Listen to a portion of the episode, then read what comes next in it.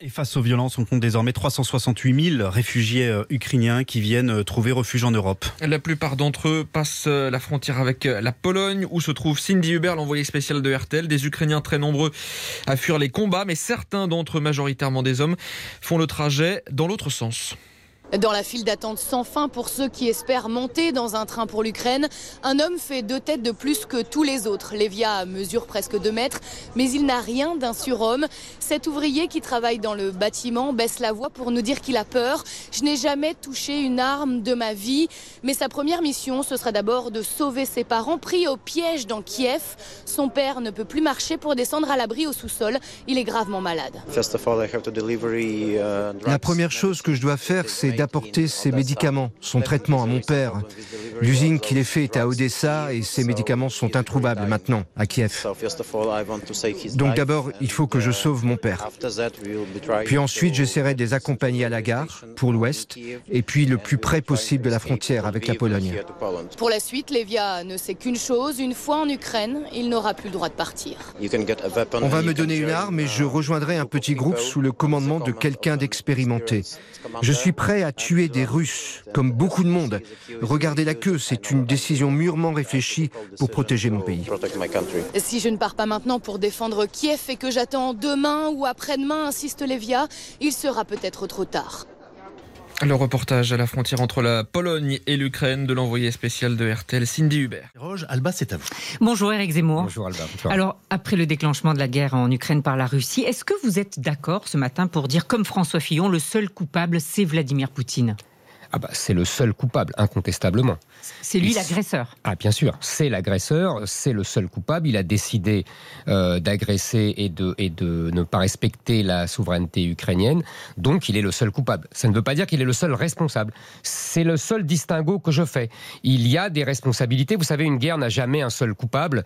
Euh, on sait aujourd'hui euh, que la guerre 14 n'avait pas comme seul responsable l'Allemagne, mais en revanche, seule l'Allemagne a attaqué la Belgique. Donc ce fut le seul coupable. Vous voyez, c'est un distinguo. Il faut, il faut essayer de réfléchir, de raisonner. Moi, je suis atterré par cet affrontement, par cet affrontement fratricide.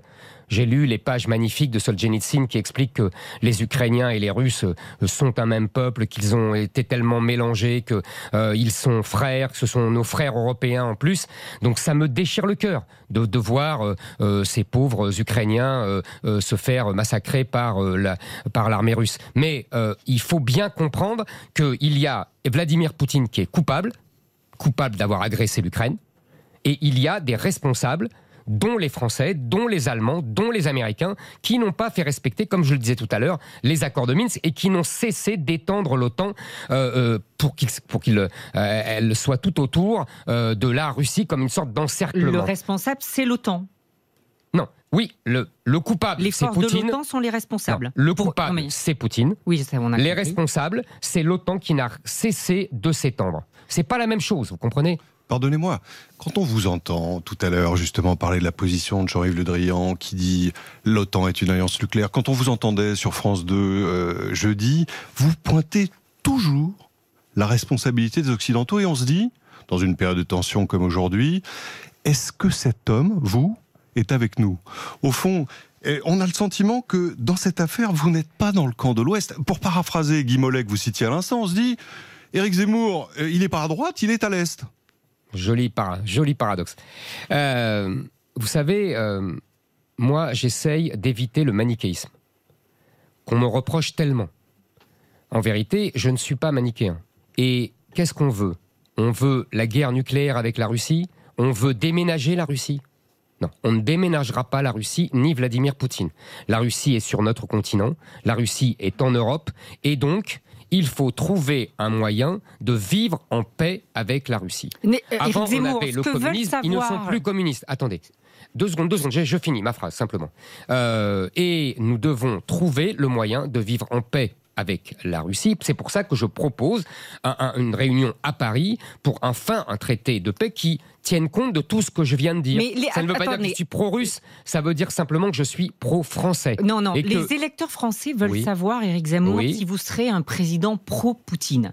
Est-ce que la France d'Éric Zemmour serait aux côtés de la Russie ou aux côtés de Zelensky, le président ukrainien? La France, elle sera aux côtés de la France et des Français. Elle défendra ses intérêts français. Elle n'a pas elle n'a pas. Non, c'est pas une réponse. Si c'est une réponse, ah, si c'est une réponse. La France, elle doit défendre d'abord les intérêts français.